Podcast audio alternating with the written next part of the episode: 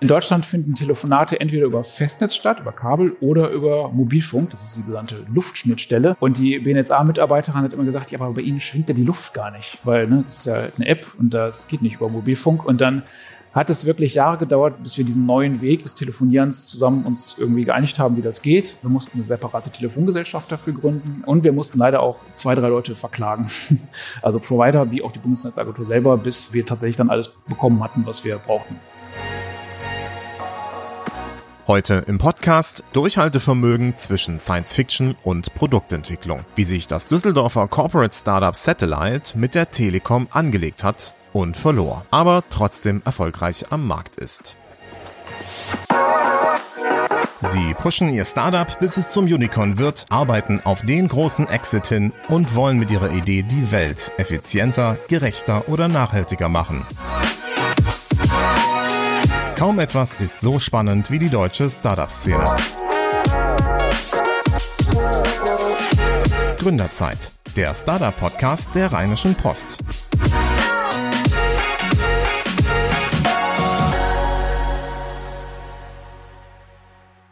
Hallo und herzlich willkommen zu Gründerzeit. Mein Name ist Thomas Riedel und ich freue mich, dass ihr wieder eingeschaltet habt.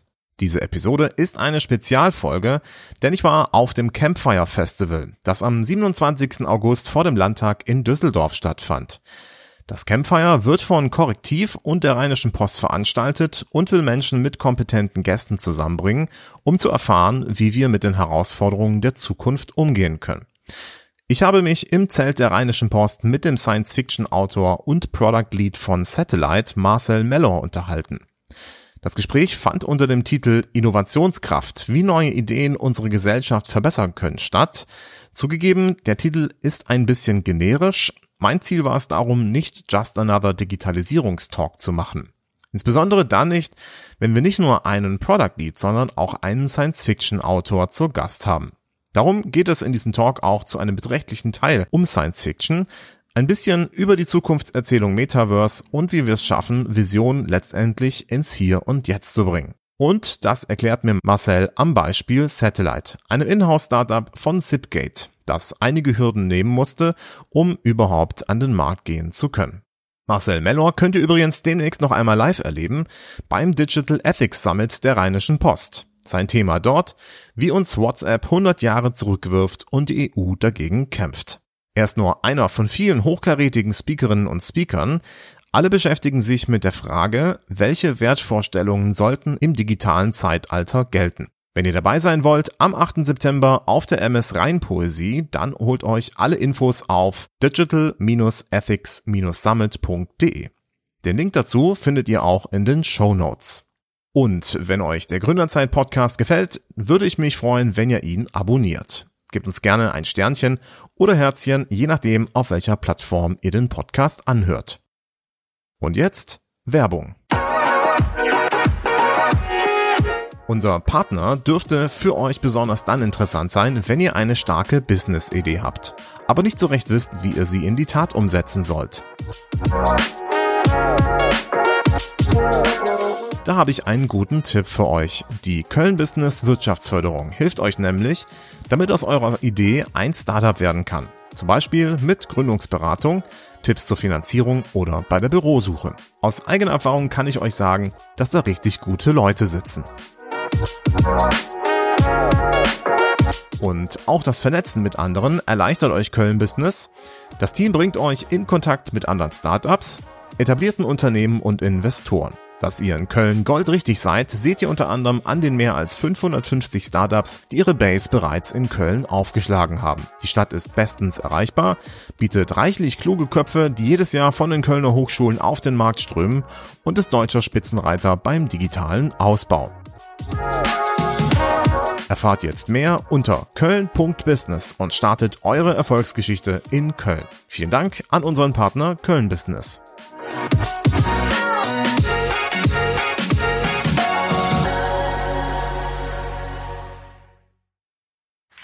Ja, und damit hallo und herzlich willkommen zu Gründerzeit, dem Startup-Podcast der Rheinischen Post. Mein Name ist Thomas Riedel, ich bin ein Tech-Journalist und Podcaster aus Köln und der Host für die dritte Staffel des Podcasts, wie gerade schon angekündigt. Das Thema heute Innovationskraft, wie neue Ideen unsere Gesellschaft verbessern können. Und dazu habe ich mir jemanden eingeladen, der eine ziemliche Spannweite mitbringt. Er kann seine Fantasie weit in die Zukunft wandern lassen und trotzdem pragmatisch an Produkten bauen. Bitte heißt mit mir herzlich willkommen den Product Lead by Satellite und Science-Fiction-Autor Marcel Mellor. Bitteschön. Hi, grüße dich. So.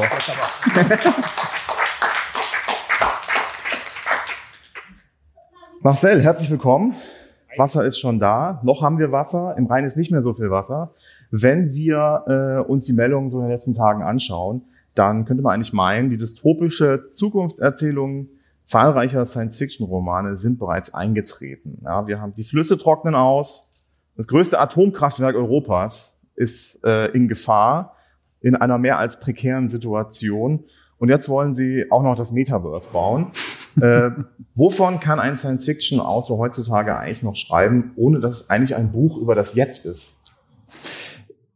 Tatsächlich ist das ja ähm, meistens der Ansatz, den die Science-Fiction-Autorinnen und Autoren machen. Die gucken sich die Gegenwart an und extrapolieren, also schreiben die Gegenwart fort. Und da kommt dann tatsächlich in den meisten Fällen eine Dystopie bei raus, weil man, man muss sich noch nicht mal die negativen Aspekte der Gegenwart nehmen, sondern man nimmt sich einfach irgendwas in dem Jetzt und überlegt, wie wär's im Extrem. Und ähm, das ist in den meisten Fällen dann deprimierend, aber gleichzeitig ein Schreckensszenario, was dann greifbar ist, wo man dann als Leserin oder Leser denkt, ja, äh, ist inspirierend in dem Sinne, lass uns da nicht in diese Richtung rennen, sondern während den Anfängen und ne, es ist dann irgendwie etwas, was man vermeiden möchte. Und deswegen, ich glaube, äh, die an, an Ideen, was wir vermeiden möchten, mangelt es nicht. Ähm, also Angst haben wir genug, würde genau, ich sagen. Genau, Ängste gibt es genug. Ähm, ich habe mir so ein bisschen auf die Fahne geschrieben und äh, das ist auch tatsächlich inzwischen ein Genre, was im Science Fiction größer wird, ähm, die positiven Szenarien aufzumalen. Also was sind, sind denn farbenprächtige, schöne Bilder für die Zukunft, denen wir entgegenstreben wollen, statt immer nur darüber zu sprechen, was wollen wir denn vermeiden. So ein bisschen wie der konstruktive Journalismus, der versucht, anhand der Probleme Lösungsbeispiele zu zeigen. Das heißt, deine Science Fiction besteht auch größtenteils aus Problemlösungen oder wie muss man sich das vorstellen? Das ist so dazwischen. Ne? Also genau wie die Gegenwart ja auch nicht nur dystopisch ist, sondern es gibt halt äh, Schwarz und Weiß. So ist es auch in meinem neuesten Buch so. Da, da gibt es eine Technologie, nämlich die des Zeitreisens, die es äh, leider niemals geben wird.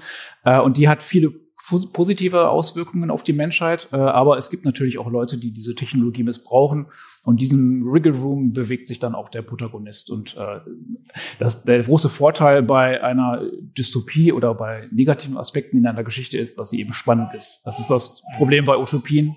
Es ist ein bisschen schwer, eine spannende Geschichte zu erzählen, wenn alles perfekt ist. Ja, ja so ein bisschen äh, wie 1984, aber da haben wir zum Beispiel das Problem, naja, dass sie das halt einfach, dass, es, dass wir das schon haben. Also da haben wir uns nicht von abhalten lassen.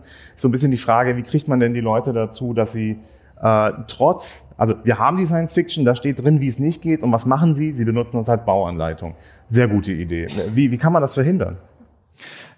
Ähm ich weiß gar nicht, ob das, ob das wirklich äh, stimmt. Aber, also manchmal sind es selbsterfüllende Prophezeiungen, aber ich glaube 1984 speziell dieser Roman hat auch vieles verhindert, weil in dem Moment, wo große Konzerne wie eben Mieter oder auch andere was machen, was in die Richtung zeigt, dann wird sofort mit Orwell und Neusprech und so weiter argumentiert und ähm, wahrscheinlich sähe die Welt ohne solche Bücher ganz, ganz anders aus, schlechter. Vielleicht wäre es einfach nur früher eingetreten, kann ja auch sein. Oder wir tendieren dazu, immer so zu tun, als wäre die heutige Situation das, was in den Büchern steht. Letztendlich ist sie es aber auch gar nicht. Ähm, anderes Beispiel, das Metaverse soll gerade gebaut werden. Meta hat es angekündigt. Ja. Ähm, die Wahrscheinlichkeit, dass wir genauso etwas haben werden, was, wie es in Snow Crash steht oder in Ready Player One, ist wahrscheinlich auch eher gering. Also Denke ich auch, weil auch da tatsächlich äh, Stevenson sich auch wieder angeguckt hat, wie seine Zeit war, die frühen 90er. Äh, Kapitalismus war gesetzt, weil ne, Ende des Kalten Krieges und dann hat er sich auch da wieder überlegt, wie wäre das denn jetzt, wenn man das mal zu Ende denken würde und herauskam, dass Amerika von oben bis unten durch privatisiert ist. Ne? Alles besteht aus Franchise-Unternehmen, denen dann auch dieses Metaverse gehört. Also es ist ja tatsächlich kein positives Buch, es ist eher auch eine Satire. Ähm, aber tatsächlich die eine Sache, die heraussticht, ist das Metaverse und das gucken sich jetzt gerade viele ab, diesen einen Bestandteil des Buches. Ja, besonders den positiven Aspekt, nämlich, dass man da Dinge tun kann, die man vielleicht jetzt gerade im Internet nicht tun kann oder auch die man vielleicht niemals in der echten Welt oder in RL machen kann.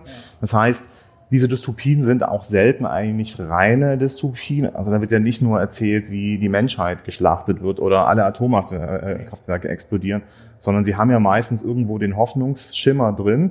Bei Metaverse ist es ja auch so, bei Snow Crash ist es ja auch so, dass letztendlich durch die Technologien etwas Schlimmeres verhindert wird, mehr oder weniger. Ja. Ähm, bei Ready Player One haben wir es auch so. Da gewinnen die Gamer sozusagen. Ja, gerade ist auch Gamescom. War ein sehr positives Buch im Grunde, wo dann auch die Macht zum Schluss aufgesplittet wird. Das heißt, es gibt Science Fiction, wo positive ja, Technologien drin sind. Ich glaube, die positivste Science Fiction, die wir aktuell haben, ist vielleicht Star Trek. Total und tatsächlich der, der Einfluss von äh, Star Trek, den darf man auch nicht unterschätzen, weil es wirklich viele Leute inspiriert hat. Ne? Also äh, die ganzen Trekkies sitzen natürlich auch in den großen Konzernen und das, das iPad zum Beispiel so aussieht wie das, was die äh, Star Trek schon viele Jahrzehnte vorher genutzt haben, ist halt kein Zufall. Das hatten die Leute halt im Kopf. Oder was ich neulich auch äh, erst begriffen habe, dass äh, die Trekkies mehrheitlich weiblich sind. War mir auch nicht klar. Und ähm, weil eben schon in den 60ern, das war ja damals revolutionär, Star Trek gezeigt hat, Frauen können äh, Wissenschaftlerinnen sein, die können technische Führungspersönlichkeiten sein. Ne? Und deswegen hat das eine ganze Generation von Frauen auch motiviert, in die Wissenschaft oder in die Technik zu gehen. Ähm, von daher, ja, also ich glaube, den, äh, den Einfluss von Star Trek, den, den sollten wir weiter, weiter so sehen, wie er ist, nämlich als sehr ja. wichtig. Äh, vor kurzem erst ist die Darstellerin gestorben, die Uhura verkörpert ja, genau. hat. Ähm, natürlich eine ganz große Ikone, die natürlich auch sehr, sehr ausführlich gefeiert wird. Zu Recht, absolut. Ja. Ähm, und sie soll im, sie soll nicht im Metaverse, aber sie soll im Weltraum beerdigt werden, okay. äh, bestattet werden, habe ich gehört. Ähm, sehr spannend, kann man ja auch mal machen. Ja. Vielleicht ist sie der erste Mensch, der das macht, oder? Die erste Astronautin, die im Weltraum war, war tatsächlich auch äh, großer Tricky-Fan, habe ich jetzt auch gelesen. Hat sich inspiriert gefühlt von Star Trek. Ich glaube, also. es gibt keinen Astronauten, der kein Tricky-Fan ist. Wahrscheinlich nicht. ja. Cool. Also wir haben da so Technologien wie zum Beispiel den äh, Communicator bei Star Trek und dann setzen sich Leute hin wie du, du bist auch Produktentwickler mhm. und dann fragt ihr euch, ja geil, jetzt gibt's ja diese Vision, wie kriege ich denn das jetzt eigentlich dazu, in meiner Firma genau so ein Ding zu bauen? Ja, also da soll es vielleicht so ein bisschen drum gehen, wie kann man solche Visionen, wie kann man die positiven Erzählungen aus Science Fiction nehmen, sich davon inspirieren lassen und sie tatsächlich dann in die Firma tragen, in das Unternehmen tragen oder vielleicht eine komplett, neues, eine komplett neue Firma gründen. Ähm, wie geht ihr bei Zipgate mit neuen Ideen um? Vielleicht magst du ganz kurz nochmal sagen, ähm, du bist Product Lead bei Zipgate. Genau, was, ähm, was bedeutet das? Also sag das mal für Leute, die jetzt nicht so wie ich schon in der Produktentwicklung sich auskennen. Genau, also wir haben für, für jedes Produkt haben wir ein oder mehrere Teams. Ähm, bei Satellite ist es eben so, dass wir wirklich ein Inhouse-Startup gegründet haben. Vielleicht noch gleich drüber sprechen, was nochmal ein bisschen autarker ist. Ähm, und ich bin das, was man bei einem äh, komplett autarken Startup den Founder nennen würde, das bin ich für dieses Produkt. Also ich bin für die Strategie verantwortlich, äh, langfristig und kurzfristig und überlege mal mit dem Team, wo es hingeht. Wir müssen das mal ein bisschen versuchen, so diesen Satellite äh, ja. zu erklären, beziehungsweise wie praktisch diese Idee von der Idee zu einem Produkt entwickelt wurde. Ähm, was ist die Vision davon? Schweiß und Tränen, genau. Ähm, die Idee von Satellite, also Satellite gibt's ja schon äh, jetzt seit 2018 auf dem Markt, ist erstmal sehr naheliegend und simpel. Was wir gemacht haben, ist, wir haben äh, die Handynummer in eine App gepackt. Also das, was äh, normalerweise an einer SIM-Karte klassischerweise dran steckt, Telefonie, SMS, äh, die Rufnummer. Da haben wir gesagt, äh, oder einer der, der Gründer von Zipgate hat gesagt, heute, heutzutage ist doch alles in Apps. Warum machen wir es nicht auch? Und dann kann man die Handynummer runterladen und das bringt große Vorteile mit sich. Man kann sie zum Beispiel auf mehreren Geräten benutzen. Also wenn man dann die Rufnummer anruft, dann klingelt es bei mehreren, was bei vielen Vereinen, die wir zum Beispiel als Kunden haben, total äh, wertvoll ist für eine Rufbereitschaft. Ähm, oder ich äh, kann das Handy wechseln und muss nicht portieren oder so. Ähm, genau, das war erstmal eine simple Idee und äh, eine, ein Bild für die Zukunft haben wir da gemalt, wo äh, sozusagen die, die, die Vorteile von Apps und klassischer Telefonie sich verbinden. Und dann haben wir angefangen, äh, daran zu bauen. Erstmal habe ich geguckt, braucht das überhaupt jemand? Ne? Mhm. Dann, warte, warte, du bist schon, du gehst natürlich sofort in Medias Res. äh, wann genau ähm, habt ihr diese Idee gehabt? Wer hat die Idee gehabt und wann war das? Die technische Idee hat äh, der Thilo gehabt bei Zipgate und das fing an, die konkrete Arbeit daran 2010. Mhm. Weißt du, wann das Lied äh, Satellite von, äh, von der Lena rauskam? ich, äh, äh, kurz danach, 2011? Ne? 2010. Okay, meine Güte. Das ja, kann das kein Zufall sein. 2010 ist Jahr des Satellite, würde ich mal sagen. Würde ich also, auch sagen. Wobei der Lenas Lied kam raus und ja. Jetzt nicht verraten, dass Nee, der okay, Name nee, später so, dazu so kommt. wird es gewesen sein, ja. Ich fand das ein tolle, tolles Finding, Auf einfach ein Fall. Rechercheergebnis, das ich unbedingt präsentieren wollte. Indikativ. Also äh, sozusagen, wann habt ihr angefangen, das Produkt zu bauen? Ja. Im gleichen Jahr, in dem Lena Satellite gesungen hat. Finde ich Okay, super. ja. Naja, okay. Hilft das uns irgendwie zu verstehen bei einem Produkt? Nein, ich fand es auf jeden Fall irgendwie lustig. Ähm, genau, das heißt, ihr habt eine Idee und wie sieht denn euer Prozess aus? Was macht ihr damit? Ganz konkret. Ähm, genau, da, da wollte ich gerade äh, quasi einsteigen. Die, die erste, das erste, was man macht, ist sich überlegen, ist das ein existierendes Problem, was Leute haben oder haben werden, äh, ohne dass wir schon groß anfangen zu programmieren oder Sachen zu bauen. Und ich habe tatsächlich da, das Team war erstmal nur ich, nachher kommen Entwickler dazu. Ich habe eine Webseite gebaut, wo die so tat, als gäbe es dieses Produkt und äh, habe mit ganz vielen Kunden gechattet, die über die Webseite reinkamen und langsam kam raus, ja, da gibt's was, auch wenn vorher kein einziger Provider auf die Idee gekommen ist, da, da ist was. Ähm, und dann haben wir langsam angefangen, äh, uns zu überlegen, was müssen wir denn dafür tun? Und dann begann die Arbeit, die äh, unangenehme, unattraktive Arbeit der Regulierungsbehörden in Deutschland. Okay, ihr seid nämlich auf ein Problem gestoßen. Also zuerst habt ihr Folgendes gemacht, geguckt, wollen die Endkunden das haben? Ihr habt so Genau. getan, als gibt's das Produkt, das nennt sich Mockup. Genau. Äh, wahrscheinlich hattet ihr auch ein Registrierungsfeld, wo man sich schon mal eintragen Genau. lassen konnte für die sieben Leute, die die Webseite gefunden haben. Habt ihr irgendwas draufgeschaltet, Ads oder so, dass ihr da so ein bisschen Ein bisschen? Facebook-Werbung, genau, damit Mhm. einfach was draufkam. Und äh, dann hatten wir am Ende so, hatte ich drei bis 400 Chats gemacht mit Unternehmen. Also ging gar nicht darum, E-Mail-Adressen einzusammeln, sondern mit den Leuten ins Gespräch zu kommen. Und danach war das ein validiertes Bauchgefühl, was wir da hatten. Ja. Und dann habt ihr aber ein Problem entdeckt. Wie habt ihr das Problem entdeckt? Ähm, tatsächlich sind wir zur Bundesnetzagentur gegangen, äh, die für sowas zuständig ist und haben versucht zu erklären, was wir da vorhaben. Und da fing es tatsächlich schon an, äh, dass, der, dass es am Ende Jahre gedauert hat, um überhaupt äh, die Rufnummer dafür zu bekommen und das technisch überhaupt erlaubt zu bekommen. Ähm, da versuch, ich versuche das jetzt so zu erklären, dass es nicht zu ausufernd wird. Also in, in Deutschland sind Fang mal an, ich unterbreche dich dann. äh, Sehr gut. In, Telefon äh, in Deutschland finden Telefonate entweder über Festnetz statt, über Kabel oder über Mobilfunk. Das ist die genannte Luftschnittstelle.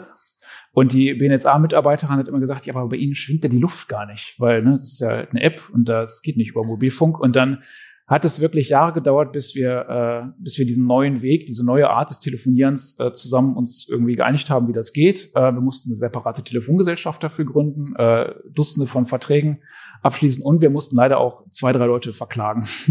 also Provider wie auch die Bundesnetzagentur selber, bis äh, wir tatsächlich dann alles bekommen hatten, was wir brauchten, um Satellite zu starten. Wow, okay, das hätte ich jetzt nicht erwartet, dass ihr tatsächlich auch Leute, also äh, einfach auch vors Gericht gehen genau. musstet. Was musste denn weg oder was musste denn geklärt werden? Ähm, muss ich auch überlegen, wie ich das jetzt äh, verdichtet erzähle. Ähm, es ist so, dass äh, der große Vorteil von Telefonie ist, dass äh, es interoperabel ist. Also ich kann mit meinem Telefon jedes andere Telefon der Welt anrufen. Das ist total super, aber äh, Bedingung dafür ist, dass jeder Provider mit jedem anderen Provider einen Vertrag hat, weil da auch Gelder hin und her fließen. Und ähm, jetzt hätten wir mit allen Providern der Welt theoretisch Verträge schließen müssen. Das geht nicht. Und deswegen ist aus historischen Gründen die Telekom, früher Bundespost, ähm, da genau die richtige Ansprechpartnerin. Die, die hatten nämlich schon mit allen Verträgen und normalerweise sagt die dann, alles klar, die kommen alle zu mir und ich leite an dich weiter und da kriege ich ein bisschen Geld für. Und zum ersten Mal in der Geschichte hat die Telekom gesagt, machen wir nicht, ähm, weil wir wollen nicht, dass ihr unser SIM-Kartengeschäft disruptiert. Und da haben wir äh, die Telekom verklagt ähm, und haben gesagt, die nutzen ihre Monopolstellung aus und haben nicht recht bekommen, weil die Bundesnetzagentur gesagt hat, dann müsste halt hunderte von Verträgen machen. Und das war der Moment, wo ich auch dann gesagt habe, pass auf, Jungs und Mädels, das, das macht alles keinen Sinn mehr, wir, wir hören auf. Wir haben uns dann irgendwie doch entschieden, das durchzuziehen und ähm, unser Carrier Manager hat dann wirklich mit hunderten Festnetzgesellschaften Verträge gemacht. Also man muss sich vorstellen, in Deutschland auch die Stadtwerke Osnabrück oder so, die haben halt alle eine eigene Festnetzgesellschaft und mussten wirklich hunderte Verträge mit nach Osnabrück hinfahren und Notar und so, bis wir dann von allen erreichbar aus waren. Alles für diese kleine, unscheinbare App. Die ihr dann probiert habt, von der ihr auch noch nicht wusstet, ob sie überhaupt funktioniert. Also Genau. äh, das war ja schon ein ziemlicher Overhead. Ging das auch deswegen, weil sozusagen im Hintergrund eigentlich eine Firma war, die profitabel war, die stabil war, wo man wusste, ja, okay, äh, da kann jetzt auch nicht viel passieren. Ja, also da ist ja nicht so, dass man dann deine Existenz wegbricht, sondern du wirst da ja im Prinzip weich aufgefangen, wenn was schief geht.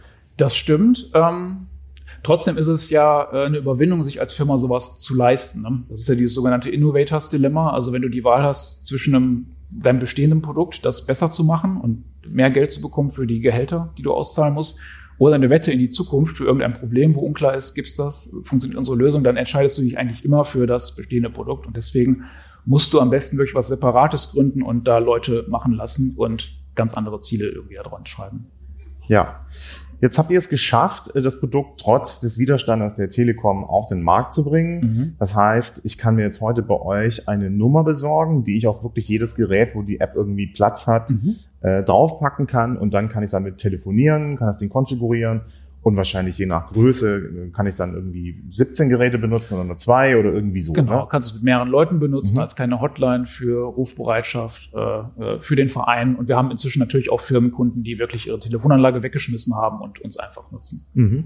Und äh, lohnt sich das schon? Macht ihr Profit damit? Oder war das jetzt doch eher, was ihr im Nachhinein gesagt habt, okay, hätten wir uns vielleicht die Arbeit auch sparen können?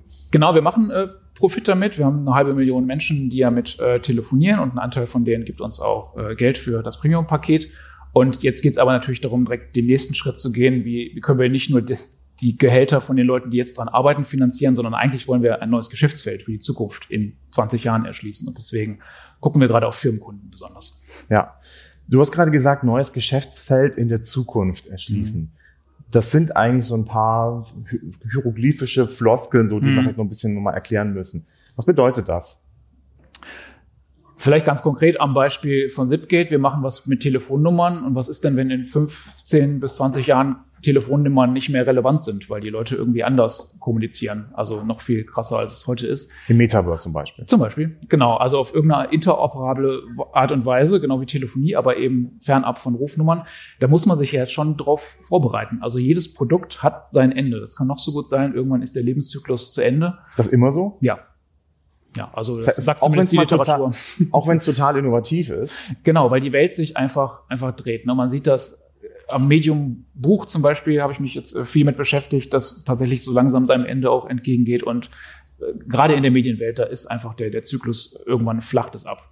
Ähm, und du musst dich eigentlich, wenn du auf dem Peak bist, musst du dich damit beschäftigen, was ist, wenn denn jetzt es langsam bergab geht. Und das ist nicht intuitiv äh, und man muss sich aber dazu zwingen. Mhm.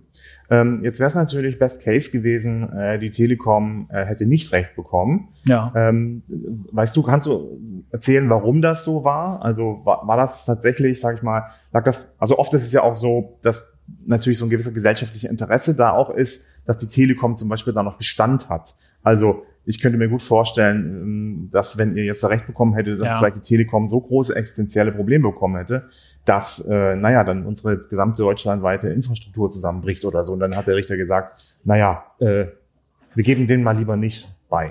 Ich glaube tatsächlich, in dem Fall ähm, war es ja so, dass wir die Bundesnetzagentur nicht als unsere Unterstützerin bekommen haben im Kampf gegen die Telekom. Mhm. Und das liegt daran, dass Regulierung äh, in Deutschland das Ziel hat, den Bestand irgendwie zu regulieren und zu schützen. Und wenn halt ein Disruptor kommt, dann ist das erstmal nicht Aufgabe der Regulierung, den irgendwie zu fördern, das Innovative, was die machen, sondern da müssen die halt sich die Leute durchbeißen. Das finde ich irgendwie am Ende auch okay und das gehört für mich zur Innovation dazu, dass man äh, diese Schmerzen auf sich nimmt. Und nachher, wenn jetzt irgendwie der Satellite-Weg oder die App-Telefonie Standard ist, dann kommt die Bundesnetzagentur und fängt an, das zu regulieren. Ich finde das schon okay. Das ist halt konkret für Leute wie uns dann erstmal äh, bedeutet es Arbeit, dass man da jetzt nicht irgendwie Welpenschutz hat. Den hat man definitiv nicht. Ja, das heißt, was die machen, ist eigentlich System stabilisieren. Genau. Also gucken, dass die Kommunikation in Zukunft immer noch genauso gut läuft, wie sie bisher lief und ähm, den Job haben die und ihr Job ist es nicht, sozusagen den geilen Scheiß auf dem Markt zu entdecken und zu fördern. Dafür gibt's dann andere Instrumente, Förderinstrumente, ja. erstaunlicherweise dann äh, sogar auch gibt's vom Land welche. Also das Land hat sowohl bewahrende als auch fördernde Strukturen, was ja auch super spannend ist. Oh ja. ähm, und die Frage ist jetzt natürlich so, okay, mh, hm, es gibt auch andere Strukturen, wo uns völlig klar ist, äh, dass die weg müssen. Also bei der Geschichte jetzt bei euch muss man sagen, so völlig klar ist das nicht. Mhm. Also, weil erstens mal muss man überhaupt verstehen, diese Verbindung von äh, Leitung im Boden oder ähm, eben diese Mobilfunkgeschichten, mhm. dass das praktisch auf dieser Infrastruktur Mobilfunk aufbaut und dass die Nummer aber natürlich eigentlich virtuell ist und auch unabhängig von irgendetwas sein kann. Ja. Ähm, das braucht natürlich auch erstmal eine gewisse äh, Fähigkeit, das auch zu abstrahieren. Gar nicht mal so easy. Mhm. Ähm, das heißt, das ist jetzt liegt es auch nicht gar nicht so nahe, aber es gibt ja andere Sachen, wo das durchaus dann deutlicher ist. Ja, also dass die Bahn innoviert werden muss, äh, mhm. dass wir die Verwaltung moderner machen müssen, dass unser Steuersystem extrem klobig ist und letztendlich das Internet selber ähm, für viele zwar immer noch Neuland ist, aber trotzdem auch tatsächlich so mit dem Rise of the Metaverse für viele ja auch schon wieder äh, sozusagen in Frage steht. Mhm. Ich glaube, sie steht nicht in Frage, das Internet, aber ähm, so, ne? Also da kann man praktisch, gibt schon Felder, wo man dann auch merkt, da geht eigentlich, ähm, da muss eigentlich noch mehr gehen, also besonders was die Verwaltung angeht. Ja, genau, da sind wir uns, glaube ich, alle einig. Die Frage ist, was ist der, der erste kleine Schritt, um da mehr Innovation, mehr, mehr Neues reinzubekommen? Und das ist am Ende, ob jetzt man eine Telefonie-App baut oder sonst irgendwas äh, Innovatives macht, es geht immer darum, Sachen auszuprobieren. Also wenn du wirklich Innovation machen willst, dann machst du was zum ersten Mal. Du kannst nicht in Bücher reinschauen oder dir irgendwas abgucken. Und das heißt, es kann auch schiefgehen. Also du musst Experimente machen und die sind definiert dadurch, dass sie halt schiefgehen können. Und ich finde, da ist, äh, kann man ein bisschen den Medien ankreiden, aber auch uns als Gesellschaft. Wir, äh, wir sind da sehr, wenn ein Experiment fehlschlägt, dann sehen wir das nicht als Gewinn. Mhm. Also in dem Sinne, guck mal, wir haben was gelernt. Wissen kann auch wertvoll sein und Geld kosten, äh, auch Steuergelder, das ist okay. Sondern da wird auf jeden Fall erstmal der Schuldige gesucht und dann äh, guckt man, äh, äh, warum das denn passi passiert ist. Und das hätte man doch vorher wissen können. Und dann äh, wird so die Geschichte aufgezogen, dass es auf jeden Fall ein Fehlschlag war, statt ein Gewinn. Mhm. Und so werden wir aus meiner Sicht nicht, nicht vorwärts kommen, wenn wir nicht auch uns mal Experimente leisten, auch in der Politik. Ja, ich meine, das Problem ist, fängt ja eigentlich auch schon ein bisschen früher an. Ich überspitze das jetzt mit Absicht ein bisschen, mhm. aber ob so eine Innovation dann auch gut oder schlecht ist, das wissen wir halt nicht. Genau. Und das ist halt echt doof, weil dann stecken wir da Energie rein muss mich mit Sachen beschäftigen, auf die ich vielleicht keinen Bock habe. Und zum Schluss stellen wir sowieso fest, dass es nicht funktioniert. Und eigentlich die allermeisten Startups funktionieren ja sowieso nicht. Genau, und das ist nicht schön. Also ich, ich meine, die ganze, die ganze Startup-Literatur sagt ja hier, äh, fail fast, fail often und äh, failen ist gut. Das kann man sich auch alles immer wieder durchlesen, aber es fühlt sich trotzdem ganz, ganz schlimm an, wenn die Idee, in die man sich verliebt hat, dann offensichtlich keine gute Idee war. Es führt nur keinen Weg dran vorbei. Ähm, das Einzige, was man machen kann, ist den Aufwand zu reduzieren von so einem Experiment. Ne? Also mhm. Wie macht ihr das bei Zipgate beziehungsweise bei Satellite? Also ihr habt jetzt da sozusagen ja auch mal, sage ich mit Satellite ja schon auch das große Besteck rausgeholt, ja. Also äh, 300 Sachen zu machen, Leute zu verklagen, ja, ja. so das ist natürlich schon nochmal eine andere Kategorie. Ihr wart wirklich convinced von der Idee und committed, ja. so weil ihr einfach auch dann an dem nächsten Ding für euch selber auch gearbeitet habt. Aber vielleicht hast du noch ein anderes Beispiel, wo ihr in bei Zipgate dann auch gemerkt habt, okay, oder eine Idee hattet und ihr seid daran und dann habt ihr gemerkt, das funktioniert nicht. Kannst du so ein Beispiel mal nennen? Ja, noch bevor, ähm, bevor es Satellite gab, war mein, mein erstes Projekt äh, Telefonie für den Einzelhandel irgendwie mal neu zu denken. Das ging schon so ein bisschen in die Richtung von Satellite, aber wir hatten damals einen anderen Ansatz und ähm, da bin ich tatsächlich hier auf, auf der Bilker Allee äh, durch, die, durch die Läden gegangen und habe 30 Leute interviewt und das Ding gepitcht. Und es kam raus, keiner, keiner wollte das, keiner hatte irgendwie ansatzweise Interesse, äh, wenn sie mich denn nicht rausgejagt haben. Und da war irgendwie klar, also ein Pull gibt's da irgendwie nicht von dem Markt. Und äh, so, so kann das laufen. Ne? Und das war wirklich eine Idee, in die ich mich verliebt habe. Ich habe schöne PowerPoint-Slides gemacht, warum das eine tolle Idee ist. Wir haben es dann nach zwei Wochen dann beerdigt. Okay, so schnell sogar schon. Mhm, genau. Das ist dann sozusagen eigentlich Best Case. Ja? Also wenn man äh, im Prinzip so früh schon im Stadium der Produktentwicklung merkt, ja. okay, es interessiert wirklich einfach überhaupt niemanden. Und äh, das fühlt man einfach. Ne? Also da muss man natürlich auch wieder einen Schritt zurückgehen und äh, einmal den, den Bias rausziehen, aber man merkt schon, ob, ob da was ist oder nicht. Richtig schmerzhaft ist es natürlich, wenn man da Monate reinsteckt und ja. vielleicht sogar Jahre und dann irgendwann merkt, okay, die Traction ist halt so gut wie nicht anwesend. Ja. Ähm, wie geht man dann damit um? Das ist tatsächlich, ähm, die, die Frage ist, äh, was dann, was dann schief läuft. Also wir hatten ja gerade schon das Wort Vision, was jetzt auch wieder sehr in Richtung Buzzword geht, aber eigentlich willst du ja so ein Bild für die Zukunft malen und sagen, das, das wollen wir verbessern, da wollen wir die Welt ein Stückchen besser machen. Und dann gibt's da einen sehr verschlungenen Pfad oft hin. Und dass so irgendwie eine Option tatsächlich vielleicht eine Quatschidee war, heißt erstmal nicht, dass du alles einstampfst. Mhm. Deswegen haben wir auch bei Satellite, dass wir jetzt auf die Firmen gekommen sind als, als Kunden, war halt erstmal die, die fünfte Idee, wie wir das Ding besser monetarisieren. Davor hatten wir vier schlechte Ideen. Aber trotzdem ist die Vision von Satellite, irgendwie den Telekommunikationsmarkt irgendwie zu demokratisieren, äh, ist immer noch die gleiche. Und der Weg dahin ist halt zickzack. Das heißt aber, ihr habt nicht eine Idee. Nee. Und dann testet ihr die mal, sondern eigentlich ist es Teil eurer Firma. Also mhm. da hat nicht jemand mal eine Idee und sagt so, ach Leute, jetzt könnten wir noch einmal was anderes machen. Ich finde hier so Mobilfunk könnte man jetzt immer komplett anders denken und alle so, yay, lass uns was Neues ausprobieren, sondern eigentlich ist das Teil ja eurer Firmenphilosophie, was Neues zu erfinden, innovativ zu sein. Das ist ja nicht etwas, was dann plötzlich mal so passiert wie so Regen oder so, sondern das ist ja Teil eurer Firma.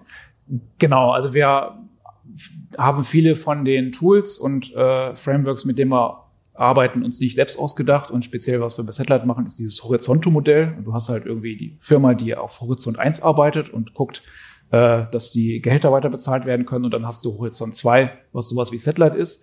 dann gibt's Horizont 3, das sind wirklich so Optionen schaffen für die Zukunft, also Sachen, wo noch keiner weiß, ob das mhm. irgendwie, das geht dann so Richtung Metaverse oder noch darüber hinaus. Und auch da äh, kümmern sich Leute drum und forschen da einfach mal. Es ist dann wirklich so Laborarbeit und die gibt's auch. Das heißt, ihr habt Horizonte abgesteckt, mhm. Nach denen ihr dann auch äh, Ressourcen verteilt genau. und sagt, das ist das, was wir brauchen, um zu überleben. Das ist das, was wir brauchen, um neu zu bleiben, mhm. um uns vielleicht auch zukunftssicher aufzustellen. Ständig neu zu erfinden, auch wieder eine Floskel, aber das ist, das ist es im Grunde, was mhm. wir da machen. Und der dritte Horizont ist so, wir schießen mal irgendwo in die Zukunft und gucken mal, okay, bauen wir vielleicht echte Satelliten in der Zukunft. Genau, also ja, darf ich jetzt glaube ich nicht sagen, aber tatsächlich äh, Hardware spielt auch manchmal eine Rolle. Weiter noch. Demnächst aus Düsseldorf ähm, Space S, Space Zipgate, äh, neue ja. Satelliten und da kann man sich dann direkt mit dem Smartphone verbinden. Was man jetzt übrigens demnächst kann. SpaceX hat, äh, habe ich heute gelesen. Genau. Man kann jetzt äh, direkt mit dem Satelliten Kontakt aufnehmen. Mhm. Was Apple bringt da jetzt auch, geht auch jetzt in Satellitentelefonie mhm. bald steil. Ja, mal gucken. Dann äh, werden wir bald im App Store auf einmal ganz oft gesucht Satellite. Die wollen dann aber was anderes, die Leute. Dann.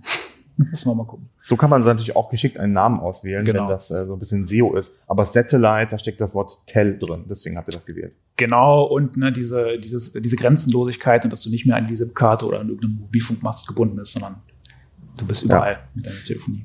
Wie schaffen wir es denn jetzt, die Innovation, die wir jetzt hier schon live erleben bei Zipgate und Satellite, ähm, die Visionen, die wir uns alltäglich beim Science-Fiction-Konsum vor Augen haben und traurig sind, dass das immer noch nicht geht, ähm, wie schaffen wir das jetzt auch mehr in die Breite zu bringen? Ja, also klar, wir machen jetzt hier den Gründerzeit-Podcast. Mhm. Äh, natürlich bitte alle Zuhörenden äh, kräftig teilen, damit die Innovation praktisch rausgeht in die Gesellschaft. Ähm, aber das ist natürlich jetzt eher scherzhaft gemeint. Ne? Also was glaubst du, müsste sich eigentlich verändern, damit Innovation eher nicht als der Feind angesehen wird, sondern dieses ständige Arbeiten an Horizonten ja. Alltag wird, dass da was geht? Ähm, es muss sich in unserer Einstellung was ändern und das klingt so einfach, aber das, was ich gerade beschreibe, wie wir als Unternehmen uns da herangerobbt haben und wie generell Softwareunternehmen inzwischen ja agile Softwareentwicklung machen, das hat ja auch über zehn Jahre gedauert, bis man das mal verstanden hat, dass man irgendwie Sachen muss, machen muss, die vielleicht schief gehen und wie man im Kleinen Experimente macht. Das ist keine allgemeine. Und wie man auch etwas schief macht oder äh, wie man einen Fehler macht, ohne dass man sozusagen, dass morgen das Ende da ist. Genau. Also, Genau, also das, das als Gewinn zu begreifen, das muss irgendwie, ich weiß nicht, entweder in unser in unser Bildungssystem äh, rein oder Leute, Leute müssen das verstehen und lernen und wenn dann äh, keine Ahnung, konkretes Beispiel, wenn dann die Umweltspur in Düsseldorf äh, wieder abgeschafft wird, dann ist das vielleicht kein großer Fail, sondern wir haben was gelernt. Und so wird es halt weder in den Medien noch sonst irgendwo wahrgenommen. Wie wir das in unsere Köpfe reinkriegen, ich weiß halt nur, dass es bei den Unternehmen schwierig war und deswegen wird es in der großen Gesellschaft mindestens genauso schwierig, das, äh, das zu lernen, aber das ist der, der Boden für Innovation, dass wir da unsere Einstellung ändern. Bei Unternehmen haben wir ja noch den äh, Anreiz, dass man damit ja eventuell in Zukunft mehr Geld verdienen könnte. Ja. Also ich sage mal so Plattformökonomie, wenn man sich die zehn einflussreichsten Firmen der Welt anschaut, die zehn reichsten Firmen der Welt, die am stärksten bewertet sind, sind das alles entweder direkte Plattformfirmen, mhm. die eine eigene Plattform haben, oder die an einer beteiligt sind. Ja, also Plattform scheint da so, so ein Gedanke zu sein und da kann man natürlich auch ordentlich Geld mit verdienen. Ähm, schwieriger ist schon bei einer Verwaltung. Ja, ich habe da jemanden sitzen, der wird irgendwie nach T12 bezahlt oder keine Ahnung, wie da die Kategorien ja. sind. Der wird so bezahlt, äh, wenn er super innovativ ist oder wenn er Dienst nach Vorschrift macht. Ähm, da gibt's halt einfach dann kein Ding. Ich will jetzt nicht über die äh, Bezahlungstabellen bei äh, Verwaltungsämtern ja. sprechen, hm, aber ähm, wie kommt man da ran? Also wo muss sich da was bewegen?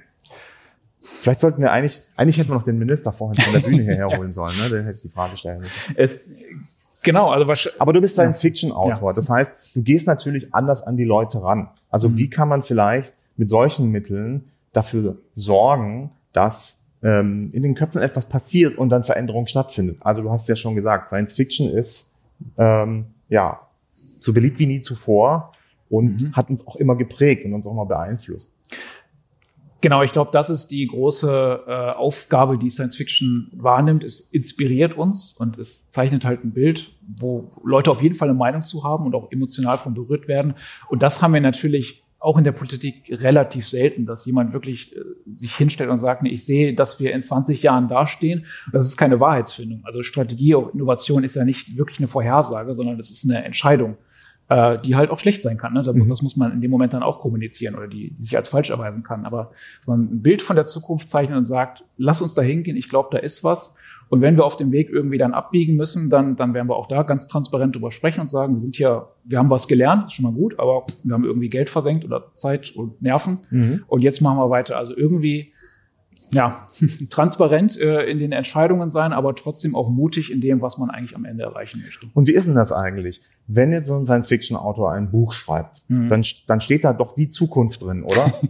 nee, also äh, das würde, glaube ich, jeder Science-Fiction-Autor und Autorin verneinen, sondern äh, wie schon gerade gesagt, man guckt sich die Gegenwart an, äh, schreibt es weiter und dann entsteht eine Zukunft daraus. Also ganz viele äh, Autoren schreiben ja auch gar nicht wirklich, dass, äh, dass es jahreszahlenmäßig in der Zukunft ist, sondern äh, Snow Crash zum Beispiel, ein gutes Beispiel, spielt in meiner alternativen äh, amerikanischen Welt.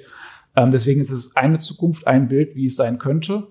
Um, ähm, und deswegen sind es selten Propheten, die Autoren. Das kann manchmal sein, das ist ein Glücksgriff. Also äh, Stevenson hat sich auch gefreut, dass das mit dem Metaverse geklappt mhm. hat, aber er hat gesagt, das war nicht sein Ziel, das Internet vorherzusehen. Ja, ich glaube, es ist sogar eher so, dass äh, es seltsam wäre, wenn bei der schieren Anzahl von Science-Fiction-Narrativen nicht, nicht aus Versehen ja. eine richtig liegen würde. Ja, also ja. es wäre seltsam, wenn nicht jemand äh, bei der Vielzahl von Zukunftsvorhersagen jemand aus Versehen richtig liegt. Das ist wie bei den ähm, Endzeitpropheten, die liegen halt natürlich auch zwischendurch mal richtig. Genau. Die Frage ist, wer hat denn jetzt recht? Also haben wir vielleicht einen Methoden-Stack, mit dem wir herausfinden können, welches Buch die, die eine Zukunft oder eine der Zukünfte, die tatsächlich eintreten wird, ähm, sein wird. Oder vielleicht anders noch gefragt, wie kann ich denn herausfinden, welche Zukunft ich eigentlich haben will? Weil das ist doch eigentlich eher das, worum es dann eigentlich auch geht, oder? Ja, alles sehr schwer. Also ich habe mich in den letzten äh, Monaten, Jahren viel damit beschäftigt, ob man irgendwie einer Erfindung oder einer Idee es ansieht, ob die erfolgreich ist. Und das ist echt, das ist schwer. Also ganz viele Sachen, die heute selbstverständlich sind und, und wichtig sind für uns, äh, waren am Anfang nur Spielzeug. Also Mikroskop war irgendwie ein Spielzeug für wohlhabende, reiche Männer. Die Dampfmaschine war äh, Jahrmarktsattraktion, die im Kreis gefallen ist. Also viele Sachen, die wir heute, Metaverse ist auch so ein Beispiel, wo Leute sagen, das ist ja eher was fürs Gaming, kann erstmal stimmen, kann nachher aber tatsächlich für mehr Demokratie und Gleichheit in der Gesellschaft sorgen und ein essentieller Bestandteil unseres Lebens sein. Man weiß es nicht. Also ähm, ein Framework habe ich nicht. Wenn ja. du eins hast, dann verrat's mir. Ich würde eins anbieten, wenn es okay ist. Ja. Also ich, ich würde sagen, wir brauchen mehr Zukunftskompetenz. Ist zwar so ein, auch so ein Buzzword, klingt wie Medienkompetenz und mhm. auch ein bisschen drisch, aber ich glaube, es ist eine sehr coole Methode, um so ein bisschen herauszufinden, auch, was will ich eigentlich? Weil letztendlich ist ja so, warum ist etwas erfolgreich? Weil viele Ichs sich für eine Zukunft entschieden haben letztendlich oder dahin entschieden wurden oder sich haben manipulieren lassen. Das ist ja mhm. manchmal auch so ein bisschen Medienwirklichkeit, mhm. Medienhype und so weiter. Ähm, aber Zukunftskompetenz heißt ja im Grunde, okay, ich habe eine Auswahl an Zukunftserzählungen, ganz viele Zukünfte und die Frage ist nicht, was der eine Typ, der die alle erfunden hat, sagt, was meine ja. Zukunft ist, sondern was ist eigentlich meine Zukunft? Und dann muss ich halt abchecken, okay, will er mich für irgendwas benutzen, wenn er mir das erzählt? Hm, was habe ich davon? Muss ich da was bezahlen? Ähm, ist das für das Wohl der Menschheit da? Oder, naja, will er mich halt einfach nur ausnutzen, weil er halt Geld verdienen will. So, ne? Also Beispiel, die meisten Kryptogeschichten sind leider einfach, ähm, naja, Zukunftserzählung, wo es darum geht, dass ich jemandem Geld gebe. Ja. Ähm, und der will mir halt erzählen, dass es dann voll demokratisch ist, wenn ich das dann so mache. Das heißt, mit Zukunftskompetenz, glaube ich, kann man schon relativ viel erreichen, ist aber natürlich so auf dem persönlichen Level angesiedelt und verändert jetzt, glaube ich, nicht kurzfristig leider sämtliche Amtsgeschehen oder so.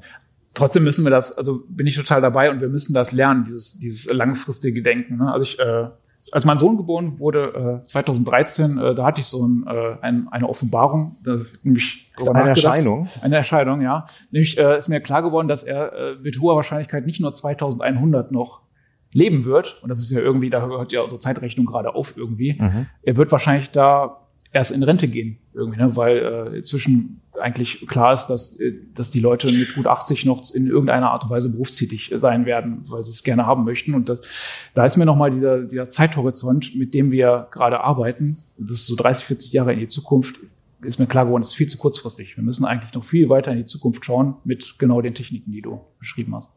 Marcel, ähm, ich finde, wir haben einen guten Rundumschlag gemacht. Wir haben sowohl äh, direkt in die Produktentwicklung bei euch reingeschaut, wie ihr die Produkte baut. Wir haben versucht, die Gesellschaft mit reinzunehmen. Wir haben das Metaverse sogar dabei gehabt. Ein guter Rundumschlag.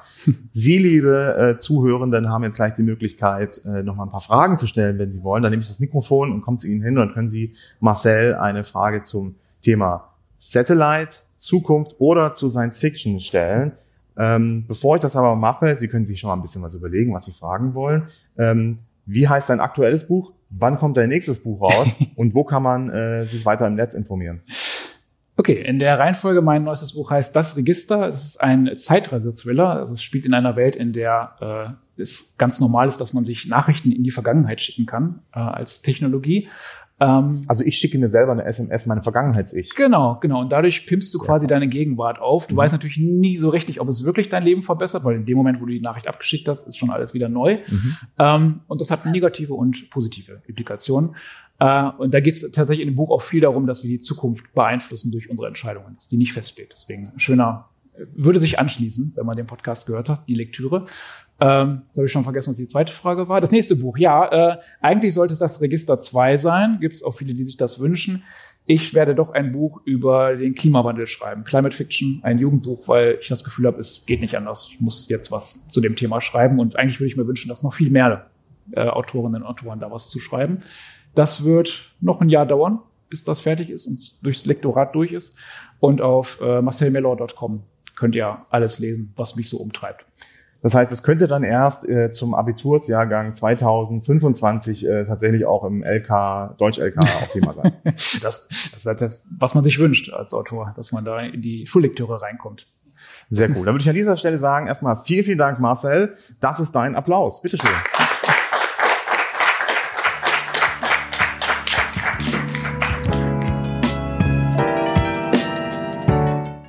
Und das war's für diese Episode des Gründerzeit Podcasts. Vielen Dank an Marcel Mellor für das Interview. Wenn ihr zu dieser Episode twittern wollt, taggt der Mellor, RP Online und Boydroid, das bin ich.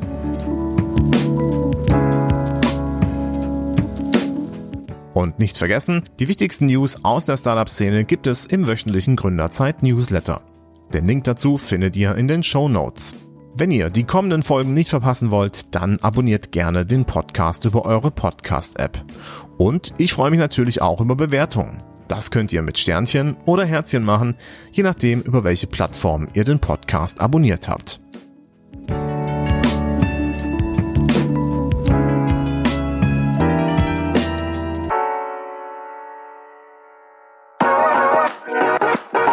Das war Gründerzeit, der Startup-Podcast der Rheinischen Post. Mein Name ist Thomas Riedel. Vielen Dank fürs Zuhören und wir hören uns beim nächsten Mal.